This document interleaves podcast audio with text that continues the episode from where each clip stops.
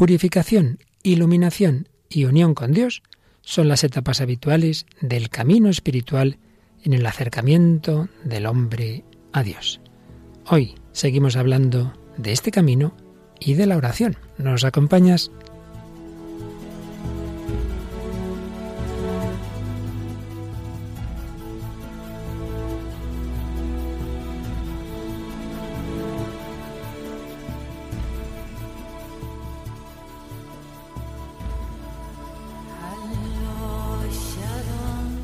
El hombre de hoy y Dios, con el padre Luis Fernando de Prada.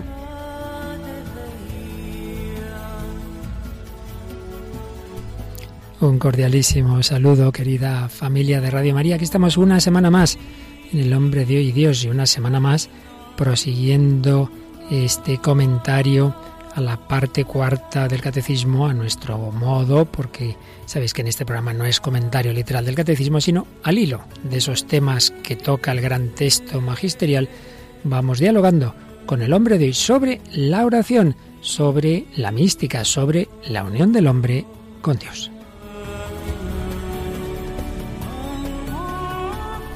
Y tras un tiempo de diversas circunstancias vuelve a esta mesa Raquel Sánchez Mayo. ¿Qué tal Raquel? Muy buenas, padre. Ya debían pensar los oyentes que había subido del programa, pero no, se van a librar tan fácilmente de ti. Bicho malo. no, no, bicho bueno. Bueno, pues este bicho bueno que nos ayuda en el hombre de hoy y Dios pues nos recuerdas o nos saludas o seleccionas alguno de los saluditos que tenemos en Facebook, ¿verdad? Sí, vamos a mandar un saludo a Dan Jiménez, que nos manda un saludo desde Puebla, México. nos dice que es un excelente programa, así que muchas gracias. muchas gracias, este mexicanito. Y también a Antonia Lajas, que nos da la enhorabuena por vuestra radio también. Me gustan todos los programas, hacéis una gran labor. Feliz, feliz Feliz, feliz, felicidades. Muchas gracias. No hay que olvidar que estamos además en, el, en la semana de nuestro 16 aniversario, Raquel. Madre mía. Así que también nos felicitamos y felicitamos a la radio y a tantísimas miles y miles y miles de personas que han hecho, han puesto su granito de arena en 16 años en Radio María. Y en esta semana estamos, que concluirá este sábado, con la Santa Misa a las 10 de la mañana de acción de gracias de todo lo que el Señor nos ha dado y de petición, sobre todo por nuestros bienhechores y voluntarios, pero por supuesto por toda esta gran familia, por todos nuestros siguientes. Y vamos con el quinto programa que dedicamos a la oración. Hoy, por un lado, avanzaremos, quizá no sé si lo acabaremos ya, este documento tan interesante de la Congregación de la Doctrina de la Fe sobre las formas de la oración cristiana, relación con otras formas, pero también tendremos de, de, fondo el tema de cómo la oración hecha con fe puede obtener del Señor incluso milagros. De hecho, vamos a hablar de algún milagro y de una película en donde hay un milagro, una famosa y extraordinaria obra clásica del cine. Pues sí, la película es Ordet. Y luego escucharemos también una preciosa canción de Celine Dion como una especie de nana, que es una oración de una madre. Y, luego, pues también, como siempre, pues el tema musical, pero ya de mano de, alguien cristiano. Sí, y un en este cantante este caso, portugués, Jorge Brandon. Sí, con la canción Reza, Reza. Reza, Reza, muy indicada para hablar de la oración. Pero también tendremos un testimonio. En este caso nos vamos, me parece que es a Irlanda, de donde es Gerald Daly de orígenes irlandeses, pero eh, vivió en Londres en, Ah. los 60, un momento convulso, y un testimonio muy interesante que merece la pena escuchar. Claro que sí. Pues vamos adelante con esta edición 148 del Hombre de Hoy y Dios.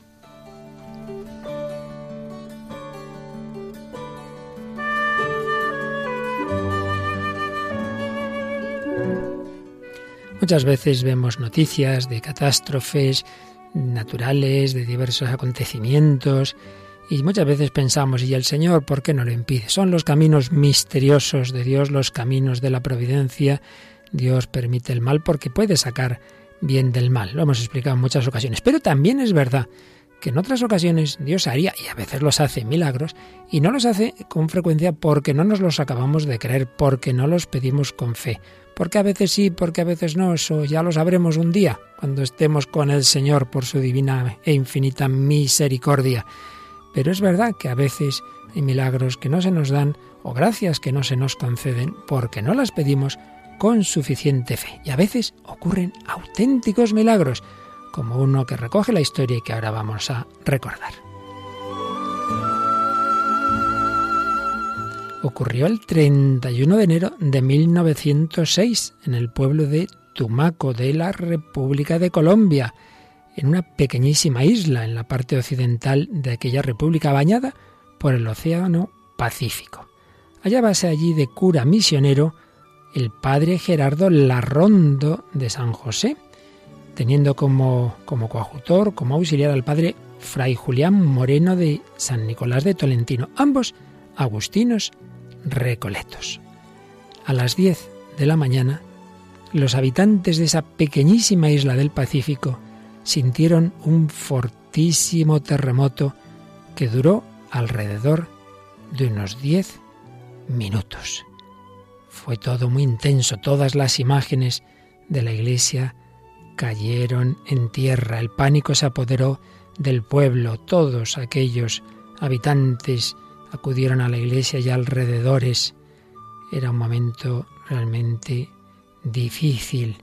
Y además iban viendo cómo, como efecto de aquella continua conmoción de la tierra, el mar se iba alejando de la playa y dejando en seco un largo terreno que antes cubrían las aguas, lo cual hacía presagiar un terrible tsunami.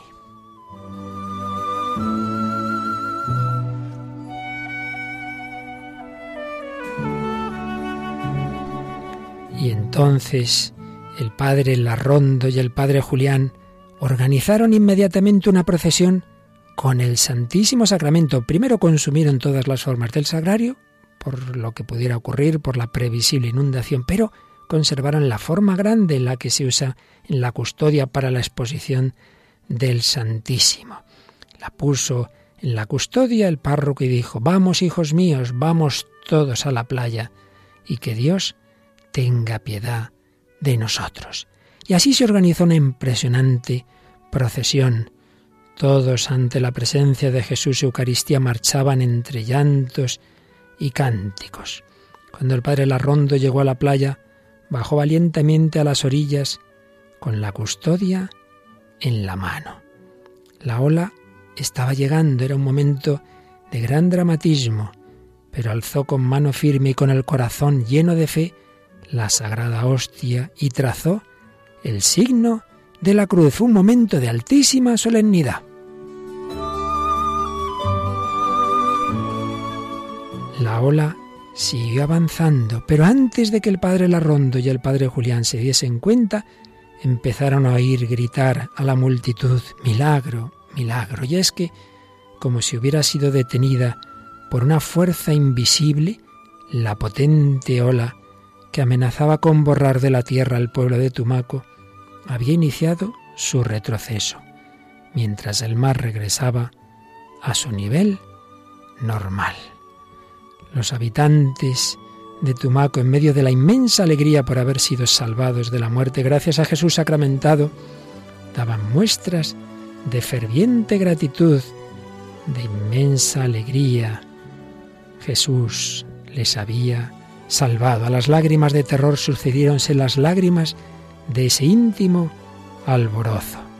El padre Larrondo mandó fuesen a traer de nuevo la custodia y se organizó una solemnísima procesión que fue recorriendo calles y alrededores del pueblo hasta volver al templo del que tan precipitadamente habían salido momentos antes. Fue un acontecimiento que quedó reflejado en la historia, pero del que seguramente no sabíamos nada, ni vosotros ni yo, porque muchas veces solo se nos cuentan algunas cosas y no se nos cuentan muchas grandes acciones del Señor.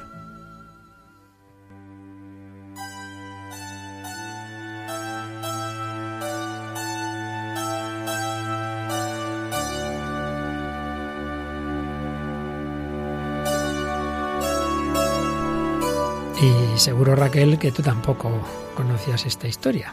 Pues no, pero según te estaba escuchando, me estaba acordando de la historia de Santa Clara, cuando estaban los sarracenos, creo que eran, ¿verdad?, entrando para el, patio del convento y se salió ella con la custodia además. Y gracias a eso, pues el, el conventito de, de ellas, vamos, que pues se salvó, ¿no? Así es. Ella también cogió la, custodia, no había en ese momento, claro, es convento de clausura de religiosas, no tenían ahí ningún sacerdote, cogió la custodia y, en efecto es está reflejado en la pintura también esa escena, ¿verdad? Cuando, cuando Jesús desde la Eucaristía tiene ese poder. Son cosas misteriosas, hay muchos hechos en la historia pues de este tipo, pero también hay que decir que en otras ocasiones se ha hundido un barco con el Santísimo dentro, claro que sí, como Jesús, pues a fin de cuentas se dejó matar en la cruz.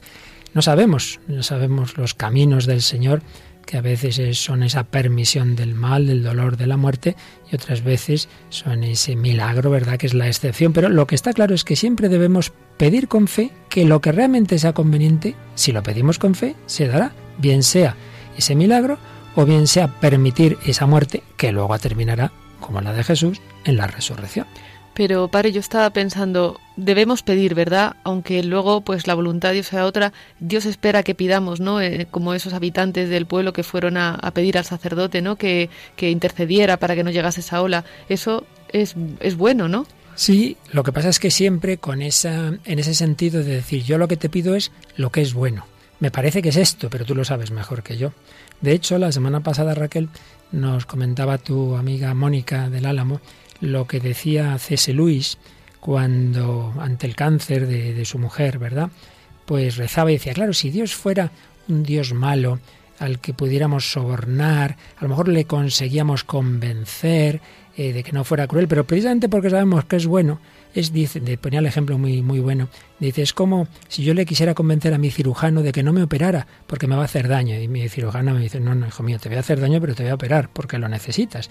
Entonces, claro, hay que dejar en manos del Señor que saben mejor que nosotros lo que nos conviene, pero, como bien dices, eso no quita que nosotros de entrada pedamos, y de hecho es lo que hace el propio Jesús en Gesemaní, si es posible, pase de mí este cáliz. Dios siempre escucha, bien sea porque te quita el cáliz o bien porque te da la fuerza para llevarlo y luego te concede, en el caso de Jesús, dos días después, ¿verdad? O tres días después, mejor dicho, en la resurrección, le concede lo que, lo que estaba pidiendo, ¿no? De, ese, de esa plenitud de vida, pero habiendo pasado por ese mal trago. Bueno, el Señor sabrá. Por eso es tan importante siempre la fe, la confianza, es un punto fundamental de la oración. Seguiremos enseguida con este tema de la fe, que es capaz incluso de, obtener del Señor por su misericordia los milagros. Pero vamos a volver al documento que hemos ido comentando en los días pasados, esa carta a los obispos de la Iglesia Católica sobre algunos aspectos de la meditación cristiana que publicó la Congregación para la Doctrina de la Fe el 15 de octubre de 1989.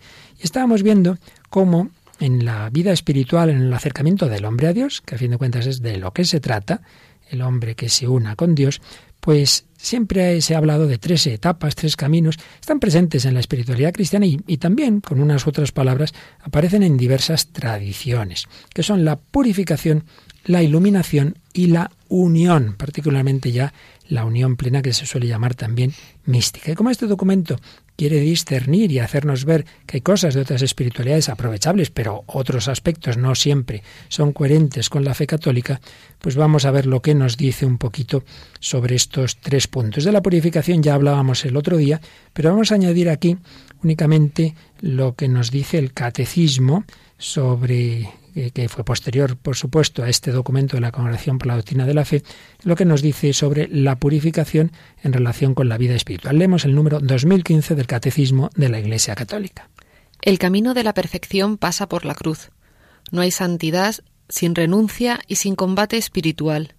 El progreso espiritual implica la ascesis y la mortificación que conducen gradualmente a vivir en la paz y el gozo de las bienaventuranzas. Y viene una cita de San Gregorio de Nisa. El que asciende no cesa nunca de ir de comienzo en comienzo mediante comienzos que no tienen fin. Jamás el que asciende deja de desear lo que ya conoce. Así pues, estamos llamados a unirnos con Dios, a ir avanzando, es un camino, un camino, como aquí se nos indica, de comienzos que no tienen fin, nunca hemos llegado ya al fin, siempre hay algo más, siempre hay un paso más, pero se añade el dato de que no hay santidad sin renuncia y sin combate espiritual, de que el progreso espiritual implica la ascesis y la mortificación. Por tanto, aquí lo que se está precisamente diciendo es que hay que tener cuidado con supuestas fórmulas, algo así como los libros de idiomas, ¿verdad? El, inglés sin Mire, yo no sé si es posible aprender una lengua sin esfuerzo, quizá con menos que con otros métodos, sí, pero sin ninguno me parece a mí que no. Pues algo así, ¿no? Oración en tres días, ¿verdad? Y tiene usted una técnica y sin esfuerzo y sin sacrificio, pues la oración cristiana no puede uno desvincularla de todo un proceso de abnegación, de todo un proceso de renuncia. Yo llevo una vida muy cómoda, hago lo que me da la gana y luego rezo mucho. Decía Santa Teresa, oración y regalo no se compadecen. Así pues, un dato a tener siempre presente, que no podemos desvincular la oración de la purificación, por supuesto de la purificación de los pecados, pero también de la austeridad y de una vida que sea capaz de sacrificarse. Por supuesto, otro punto absolutamente fundamental en toda oración cristiana es esa mirada en Jesucristo. Por eso nos dice el número 20 del ahora volvemos al, documento de la Congregación por la Doctrina de la Fe. Desde el punto de vista dogmático, es imposible llegar al amor perfecto de Dios si se prescinde de su autodonación en el Hijo encarnado, crucificado y resucitado. En él, bajo la acción del Espíritu Santo, participamos por pura gracia de la vida intradivina. Participamos por pura gracia de la vida intradivina. Así pues, esto no es, ya lo decíamos también el día pasado, cuestión de técnicas, de esfuerzos, sino de acoger la gracia que nos da el Hijo Eterno, el Hijo encarnado, crucificado y resucitado. Purificación, iluminación.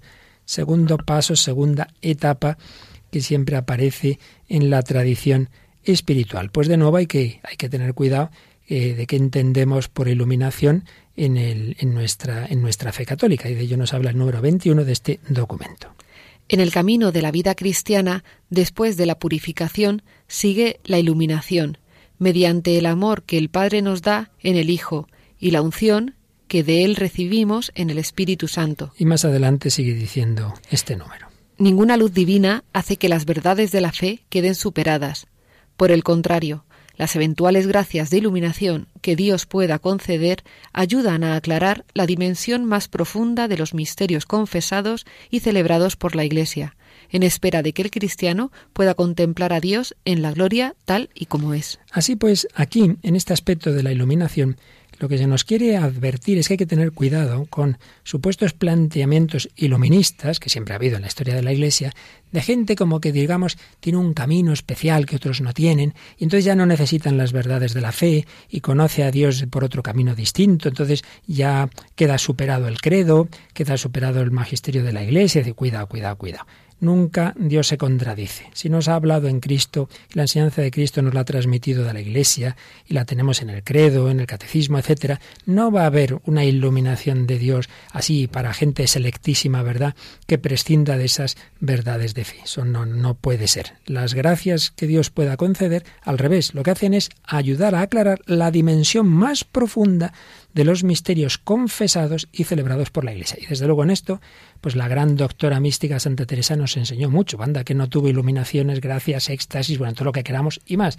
Pues bien, Santa Teresa era una loca, entre comillas, de las ceremonias de la Iglesia. Ella lo, lo dice, ¿no? Que daría su vida por cualquier ceremonia de la Iglesia, para nada prescinde del camino ordinario. Ella vive al son de la liturgia, disfruta en la Navidad, en la Semana Santa y se fía, se fía de toda la enseñanza de la Iglesia y para nada, jamás eh, quiso tomar un camino, aunque se pudieran equivocar con ella, como a veces ocurrió, y con otros autores en aquella época tan difícil, que estaba el protestantismo, que había iluminismos, y entonces, bueno, pues a veces las autoridades se equivocaban, pues ella siempre obedecía. Y al final, en su lecho de muerte, pues uno de los motivos de, que ella estaba muy contenta es decir, al fin muero hija de la Iglesia. Por tanto, la auténtica iluminación de los auténticos místicos nunca es como un atajo distinto al pueblo llano que tiene que recitar el credo. ¿No te parece, Raquelita? Sí, totalmente. Además, es que estoy pensando que es un poco, o sea, las, las desviaciones que ha habido por parte de, bueno, pues en la historia de la Iglesia hay muchísimo, siempre ha sido por esta eh, libre interpretación de ciertas cosas y prescindir de lo que la Iglesia decía, como un camino diferente que de repente habían sido iluminados. Y pasó, creo que en, en casi todos los siglos ha habido de estos, uno más notables, que ha sido las grandes separaciones, ¿no? Dentro de, de, de la Iglesia y luego, pues, hasta, vamos, podemos hablar de un montón, ¿no? Actualmente. Sí, sí, sin duda es así. Pues bien, purificación, nunca podemos prescindir de la renuncia, de las tesis, iluminación, que nunca podemos prescindir de los misterios de la fe y de cómo los celebra la Iglesia. Y tercera etapa, la unión, purificación, iluminación, unión. Estamos llamados a la unión con Dios. Pues también aquí este documento nos hace algunas advertencias en el número 22. Finalmente, el cristiano que hace oración puede llegar, si Dios lo quiere, a una experiencia particular de unión. Los sacramentos, sobre todo el bautismo y la Eucaristía, son el comienzo objetivo de la unión del cristiano con Dios.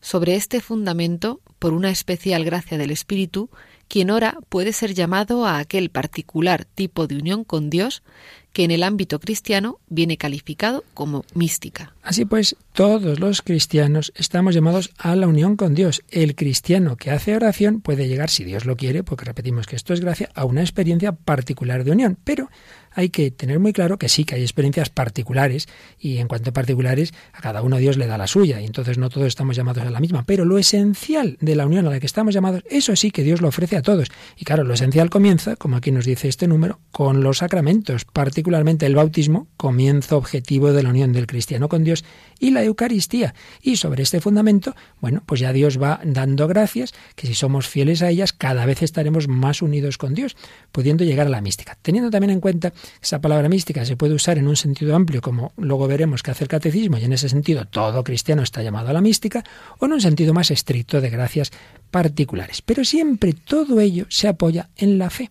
Y todo ello, como decíamos, no es nunca una cosa así de raros, de privilegiados, de selectos, sino que la persona más humilde y más sencilla, si tiene fe, si tiene fe, está llamada a esa oración y Dios va a escuchar esa oración. Y vamos a volver dentro de este contexto, Raquel, pero vamos a volver a lo que hablamos al principio.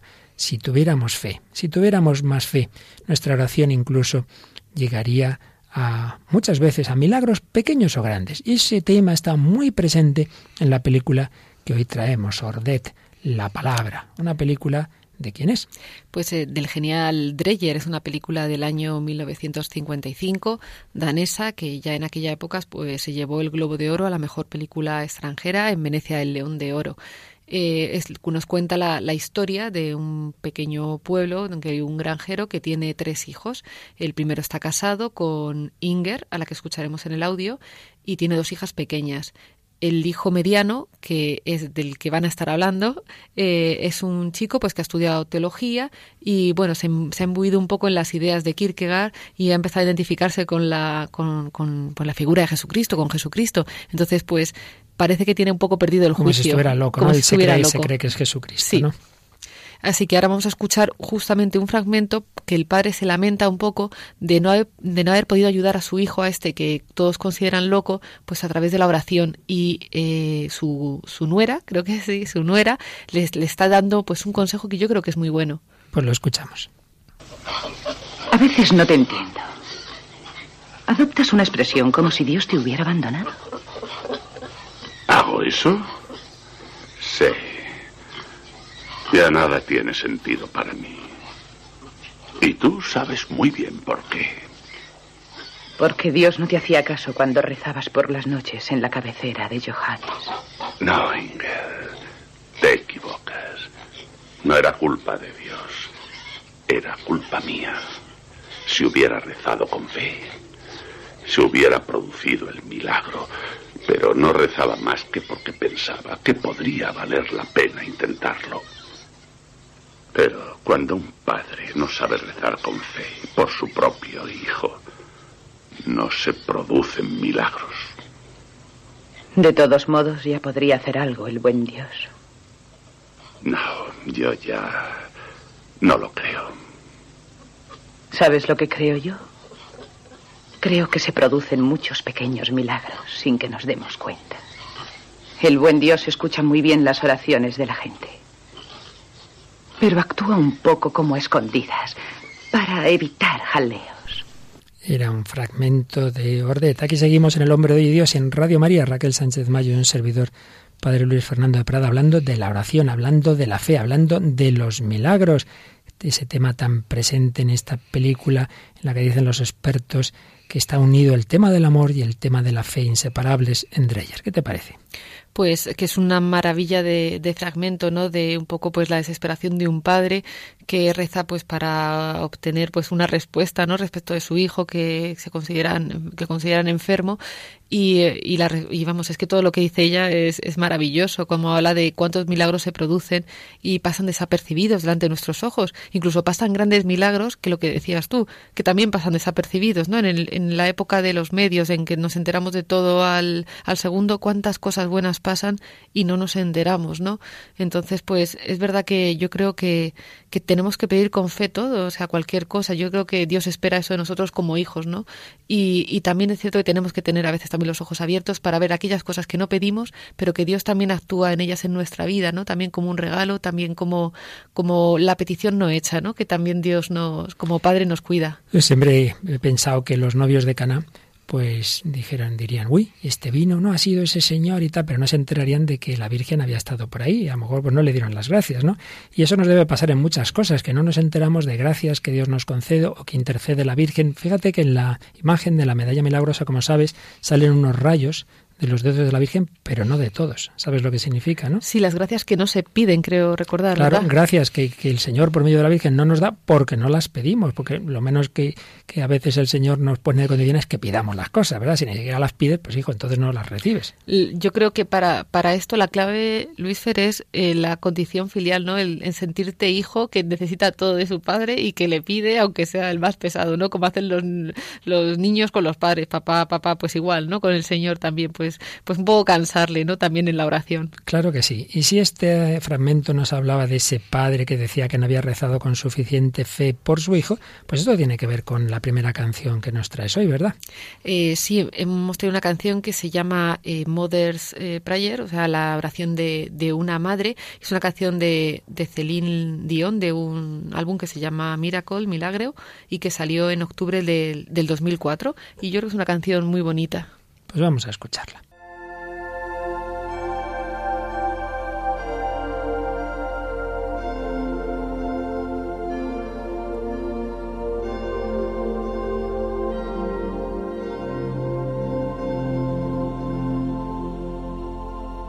I pray you'll be my and watch her where she goes and help her to be wise. Help me to let go. Every mother's prayer, every child.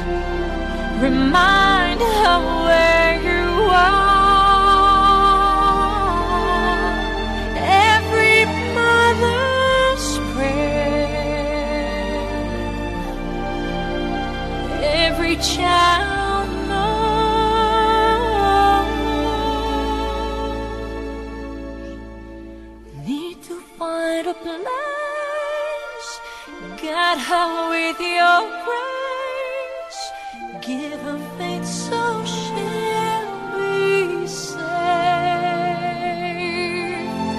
Lead her to a place, get her with your grace,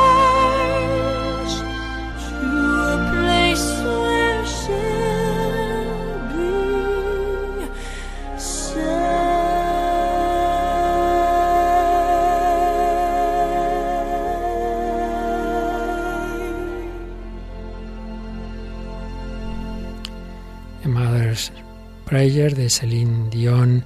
La oración está presente en la música, lo veíamos, lo oíamos también las semanas pasadas, está presente en el cine, pero está presente, por supuesto, en el día a día, en la vida, en tantas formas de oración. Una oración que si somos fiel a ella nos va acercando al Señor. Purificación, iluminación y unión. Y leíamos en este documento de la Congregación para la Doctrina de la Fe que estamos llamados a la unión con Dios y que incluso puede llegar a lo que llamamos la mística. Vamos a precisar un poquito más esto de la mística y eso lo hacemos ya con el catecismo, que en el número 2014 nos explica lo siguiente.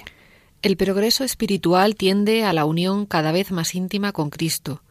Esta unión se llama mística, porque participa en el misterio de Cristo mediante los sacramentos, los santos misterios, y en él, en el misterio de la Santa Trinidad. Dios nos llama a todos a esta unión íntima con Él, aunque gracias especiales o signos extraordinarios de esta vida mística sean concedidos solamente a algunos para así manifestar el don gratuito hecho a todos. Aquí podemos ver ese doble significado que decíamos antes. Un sentido de la palabra mística es para todo cristiano. Todos estamos llamados a una unión íntima con Cristo. Dios nos llama a todos a esta unión íntima con Él, nos ha dicho el catecismo. Famoso tema que se discutió mucho en el siglo XX, pues eso, hasta qué punto Dios llama a todos a la mística. Pues sí, una unión íntima con Dios, un predominio de los dones del Espíritu Santo, una experiencia de Dios, todo cristiano fiel, pues sin duda la tendrá. Pero en cambio, gracias especiales o signos extraordinarios de esta vida mística, esos no tiene Dios por qué darlos a todos, son concedidos algunos, bien, para manifestar el don gratuito hecho a todos. Ser místico no significa tener éxtasis, otro tipo de experiencias especiales. A algunos se les conceden, como a Santa Teresa, y a otros no. Lo esencial no es eso, lo esencial es esa intimidad de la unión con Dios. Pero hay que decir, Raquel, que así como mencionábamos antes que hay más milagros de los que sabemos, y hay pequeños milagros, entre comillas, que Dios realiza, como mencionábamos o oíamos también en la película eh, Ordet, pues también hay muchas personas que han tenido experiencias místicas y a veces conversiones que son realmente milagros espirituales. Y algo de esto es lo que tenemos en el testimonio que nos traes hoy. Sí, traemos el testimonio de Gerald Daly, que es un, un, marxista que tuvo la experiencia mística. Y bueno, este señor, Gerald, nació en los años 50 en el East End de Londres, una familia típica irlandesa, pues padres muy devotos, muy católicos. Y eh, bueno, poco a poco pues se fue haciendo mayor en, esa, en ese convulso Londres ¿no? de, de, aquella época y empezó pues a dudar de la fe, ¿no? Encontraba aburrida la misa y lo veía como una imposición y, y, pues no le gustaba, ¿no? Tenía, aunque fue a colegio católico, pues también se rodeaba de mucha gente que no era católica. Cuando a los 17 años eh, su novia Helen pues se queda embarazada, pues se puso a trabajar, entonces comienza ahí pues una segunda parte de, su vida, ¿no? Que en el, la que se casa un poco por obligación, por, por no decepcionar a su madre, ¿no? A los, eh, a los 19 años eh, se casa y luego pues tendrá otros hijos. A los 22 años consigue una plaza como estudiante adulto en la Universidad de Lampeter y estudia filosofía. Vivir en los años 60, dice él mismo, era emocionante. Creíamos sinceramente que éramos parte de una época que iba a cambiar la sociedad para mejor. La universidad era un semillero de radicalismo estudiantil. Todo el departamento de filosofía y, de hecho, la mayoría de departamentos de ciencias sociales del país estaban dominados por el marxismo. Él se involucró de manera muy activa en el grupo marxista internacional y pues tenían reuniones muy largas. Eh, ¿Qué pasó? Él mismo lo explica. La muerte verdadera de la izquierda se anunció con la caída del muro de Berlín y el colapso del comunismo en el bloque soviético. Aunque éramos conscientes de que la Unión Soviética no era un modelo perfecto de Estado socialista, al menos existía y contenía algunos de los elementos esenciales por los que luchábamos. Sin embargo, pasamos de la certidumbre absoluta sobre el desarrollo histórico de la sociedad a un estado de confusión. En esa época yo ya tenía treinta y muchos y mis tres hijos iban creciendo. Aunque yo fuera ateo y mi mujer no fuera católica, ella se había tomado el compromiso matrimonial de educar a nuestros hijos en la fe católica. Y aquí es donde viene pues la, primera la primera luz ¿no? de este cambio que, que se produce en la vida de Gerald. Eh, una de sus hijas comienza a salir con un chico profundamente católico. Entonces él cuenta que al verlo pues ya le llevaba ¿no? a esa fe que él había conocido de, de pequeño y entonces pues se fueron a unas vacaciones a Grecia con los hijos y con el novio de, de, ella. Así que hasta ahora educación católica, luego esa parte de esa educación, se deja llevar de una vida eh, sin, sin, esos principios morales que había recibido, marxista, se va desencantando del marxismo, sobre todo cuando cae el muro de Berlín, pero curiosamente, a pesar de todos los pesares, van dando una cierta educación católica a sus hijos y resulta que su hija empieza a salir con un chico muy católico. Se van de vacaciones a Grecia y aquí esa providencia que ha ido dando esas luces ahora va a dar una luz muy grande, algo que podríamos llamar realmente una experiencia mística. ¿Cómo fue aquello? Lo voy a contar en sus propias palabras. Salí por mi cuenta para subir a un monte de los alrededores que tenía un monasterio en la cima. Después volví a la playa y empecé a leer un libro que llevaba en la mochila sobre la historia de los Balcanes. De repente llegué a una parte del libro sumamente perturbadora, que relataba la matanza de treinta mil cristianos a manos de los turcos. La horrible maldad del acto me sacudió. Empecé a sentirme muy extraño y sentí como a través mío pasaba un sentimiento abrumador de inutilidad. Me dio bastante miedo. Eché la vista atrás hacia mi vida pasada y el poco sentido que había tenido. De repente, en un instante, sentí la presencia de Cristo. Supe quién estaba ahí, quién estaba a mi lado dejándose conocer. No vi nada, pero el Espíritu Santo se estaba comunicando conmigo a través de un sentido interior que no podía entender. Todo giraba en torno al amor y sin palabras se me presentaba el amor como aquello que mantenía unido el universo y ahí yacía el sentido de la vida.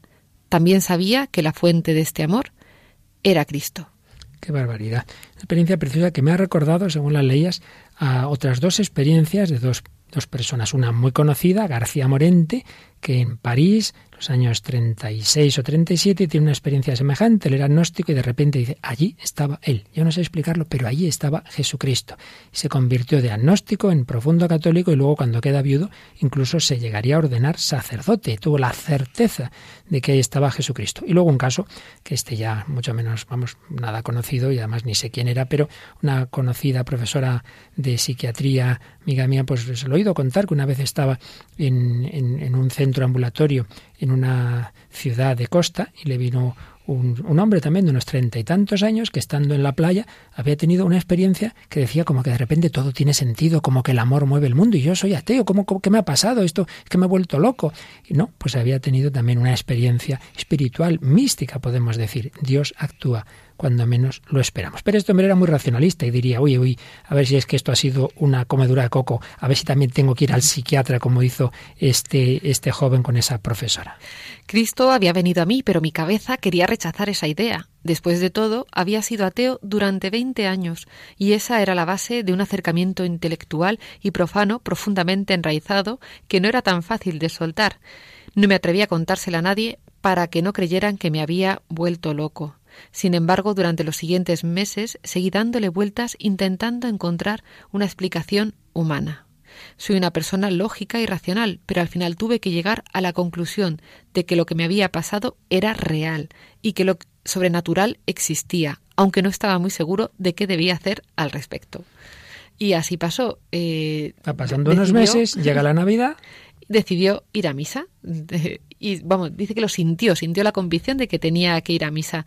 Y su mujer dice que estaba alucinada y cuenta, cuenta que al llegar a misa que fue un momento de mucha emoción, porque todo era muy diferente de como él lo recordaba, esas misas tediosas cuando era jovencillo, que, que no quería ir, ¿no? que lo sentía como una imposición. Sin embargo, él dice que cuando escuchó el Evangelio rompió a llorar desconsoladamente porque entendí que es ahí donde yo pertenecía. Supe que había vuelto a casa. Supe que había vuelto a casa.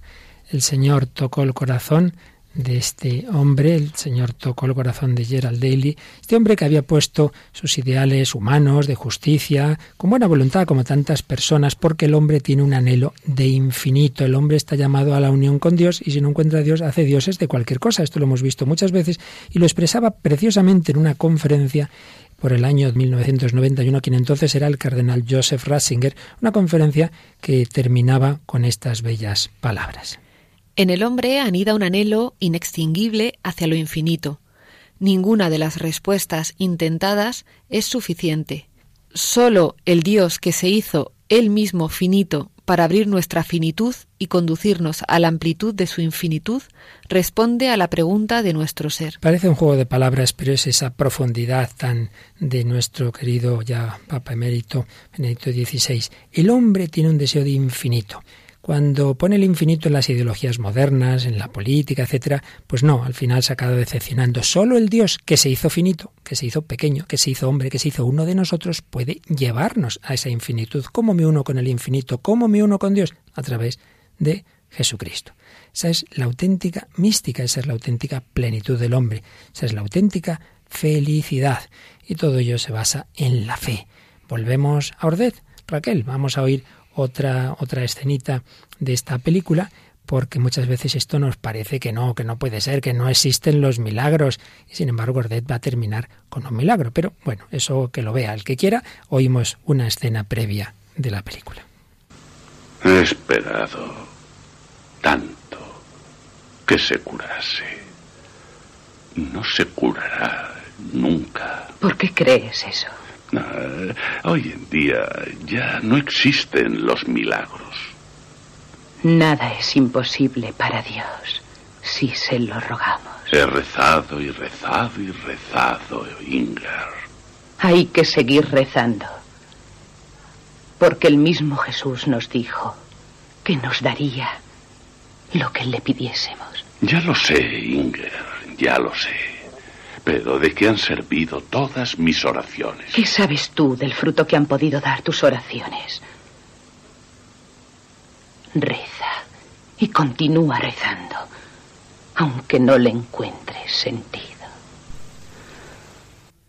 Reza y continúa rezando.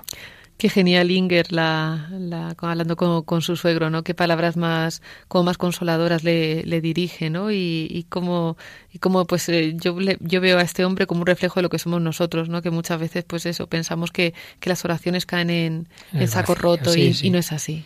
Nos pasa tantas veces, la de veces que yo lo he oído y no puedo negar que algunas veces lo he pensado, ay, Dios no me escucha, no me escucha, ya para qué rezar más.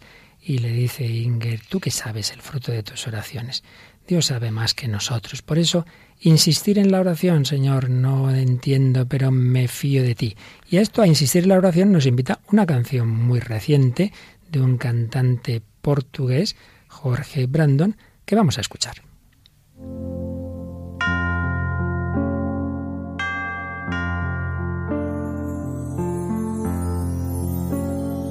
Si no sabes qué decir, reza. Si no sabes qué hacer, reza. Quieres algo alcanzar, reza. De nada vale llorar,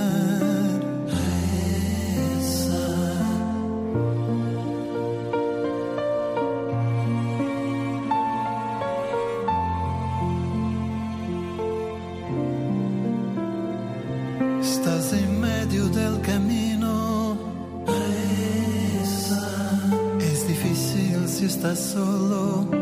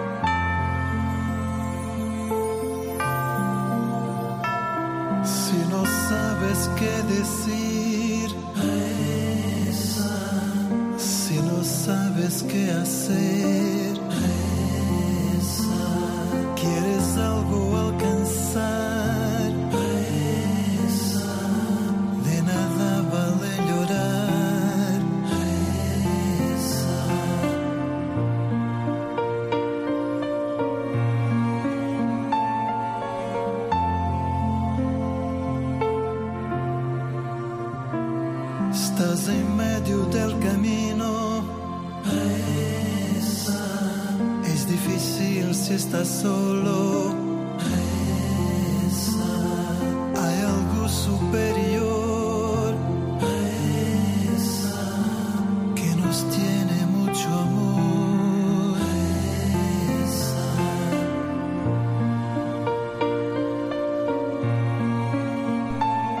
Algo? No, mejor hay alguien superior, sí, que nos tiene mucho amor, el Hijo de Dios hecho hombre. Y volviendo a ese tema de que todos estamos llamados a la unión con el infinito, un infinito personal, esa unión que llamamos mística, en otra conferencia, esta sí del año 2000, entonces Cardenal Joseph Ratzinger, pues recordaba cómo el seguimiento de Cristo tiene esa meta, asimilarse con Cristo y así llegar a la unión con Dios. Y comentaba, una palabra como esta, la unión con Dios, quizás suena extraña a los oídos del hombre moderno, pero en realidad todos tenemos sed del infinito, de una libertad infinita, de una felicidad sin límites. Toda la historia de las revoluciones de los últimos 200 años se explica solo así, como en el caso concreto de la revolución marxista-comunista en la que había estado el, personaje del testimonio de hoy, ese deseo de una justicia infinita, de una paz infinita. La historia de las revoluciones. También, decía Joseph Ratzinger, la droga se explica así, el deseo de una felicidad aquí, del paraíso aquí ya. El hombre no se contenta con soluciones debajo del nivel de la divinización, pero todos los caminos ofrecidos por la serpiente, es decir, por la sabiduría mundana, fracasan. El único camino para esa unión con Dios es la comunión con Cristo, que se realiza en la vida sacramental. Seguimiento de Cristo no es un tema moral, sino mistérico, un conjunto de acción divina y de respuesta nuestra. Ante todo es la acción de Dios, ante todo es el don de Dios. Por eso hay que tener cuidado con esos planteamientos supuestamente espirituales y místicos como que reducen la mística a una especie de técnica. Vamos a verlo. Una vez más volvemos al documento de la conexión para la doctrina de la fe y el número 23 dice que sí, que el cristiano evidentemente tiene que poner de su parte, hacer retiros, pero... Dado su carácter de criatura y de criatura consciente de no estar seguro sino por la gracia, su modo de acercarse a Dios no se fundamenta en una técnica en el sentido estricto de la palabra. Esto iría en contra del espíritu de infancia exigido por el Evangelio. La auténtica mística cristiana nada tiene que ver con la técnica, es siempre un don de Dios cuyo beneficiario se siente indigno. Es siempre un don de Dios. Eso no quiere decir que no haya que poner de nuestra parte por las mejores condiciones de, de espacio, de, de, de, momento, en fin, todo lo que ayuda al recogimiento, pues el tiempos de retiro, de soledad, sí, sí, hay que hacer todo lo que se pueda y más. Pero por más que hagas, si Dios no te da esa gracia de su intimidad, si Dios no te da esa luz, si Dios no te da esa gracia de la unión con Él, pues no hay nada que hacer. No es cuestión de técnica, es cuestión de gracia de Dios. ¿Tienes tú también esa experiencia, Raquel? Sí, y te iba a preguntar, o sea, esto eh, cualquiera puede llegar a esto porque es gracia, o sea, que Dios lo puede dar, pero también en la libertad de Dios, al quien le, al quien le busca, Él se lo concede, ¿no? ¿O no? Sí, sí, él, él quiere, claro, él quiere que todo, el deseo de es Dios... por si nos oye alguien y está pensando, anda, que si Dios le da por no darme la gracia, no, tal, no. No, que esté tranquilo. Dios quiere que todos los hombres se unan con él, todos, y con la mayor unión posible, naturalmente. Eso sí, cada uno en su grado, porque no hay dos relaciones interpersonales iguales, eso está claro. Pero a todos llama una unión íntima con él, eso es la santidad. Hay una vocación universal a la santidad. Solo Dios es santo, unión con Dios es santificarme, y como me uno con Dios, por lo que aquí veíamos, por los sacramentos, por la oración, todos llamados a la unión con Dios, todos. Cada uno de una forma, pero todos llamados a esa unión con Él. Y luego ya, modalidades particulares, sí, eso ya depende de cada uno. Pero todo el que sea fiel a las llamadas de Dios, al seguimiento de Cristo, a la vida ascética y a la oración, está llamado, claro que sí, puede llegar a la unión con Dios. Un camino que todos tenemos que seguir, que siguieron aquellos misteriosos personajes que solo recordamos una vez al año, que son los magos de Oriente y que sin embargo para todo el año deben estar siempre de modelo. Y además es un ejemplo precioso de ese hombre que busca la verdad, de ese hombre que busca en las estrellas, que busca en la escritura, que busca por todos los medios a Dios. Eran esos gentiles, esos paganos que buscaban la verdad y que la encontraron. Pues como no hace falta estar en Navidad, ¿verdad?, para tomarlos de modelo, vamos a terminar con esta canción de nuestro amigo Fernando Zeta, que nos exhorta también a buscar a Dios, a adorarle y a encontrarle en Jesucristo.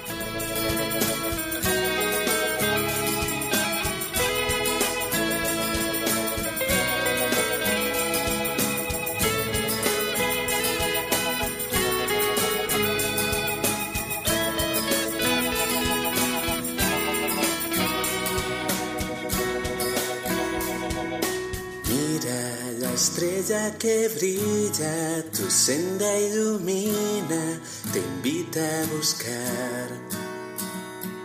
Solo tienes una vida, no dudes, camina, no mires atrás.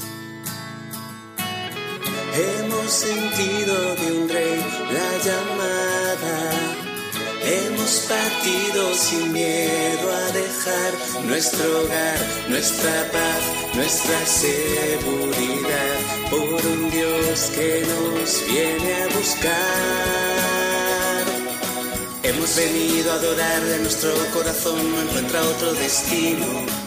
Hemos venido a adorarle, contemplar cara a cara al Señor de los cielos, para amarle dejarnos amar y postrarnos a pies del que vino a reinar.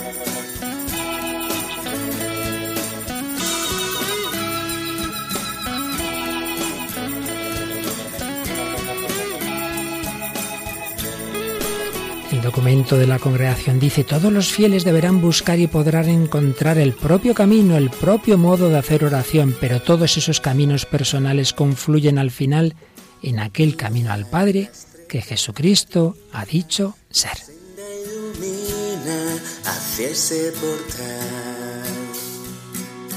Ella, escuela de vida, a la Eucaristía te quiere llevar.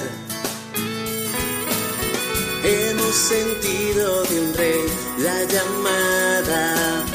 Dios con nosotros se quiere quedar, en humilde apariencia nos esperará, escondido en un trozo de pan. Hemos venido a adorarle, nuestro corazón no encuentra otro destino. Hemos venido a adorarle, contemplar cara a cara Señor de los cielos, para amarle y dejarnos amar y postrarnos a pies del que vino a reinar. Hemos venido a adorarle, sin él nuestra vida no tiene sentido. Hemos venido a adorarle.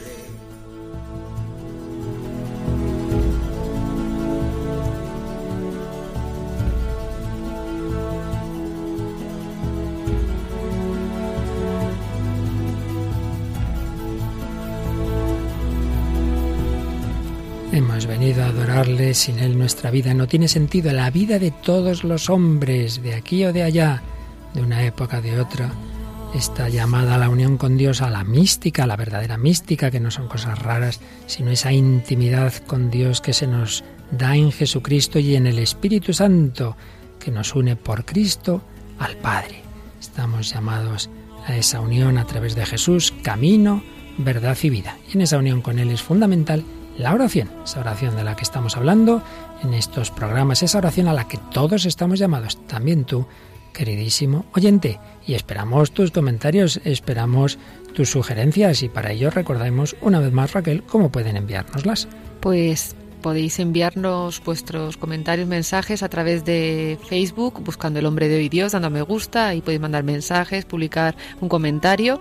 Luego también a través del correo electrónico el hombre de hoy y Dios arroba radiomaria.es. Pues ahí os esperamos y sobre todo quedamos muy unidos en la oración, que todos recemos, recemos, como nos decía esa penúltima canción que escuchábamos hoy, que no desfallezcamos en la fe, que sepamos que Dios quiere concedernos muchas gracias si las pedimos con fe. Que los bendiga y hasta el próximo día, si Dios quiere.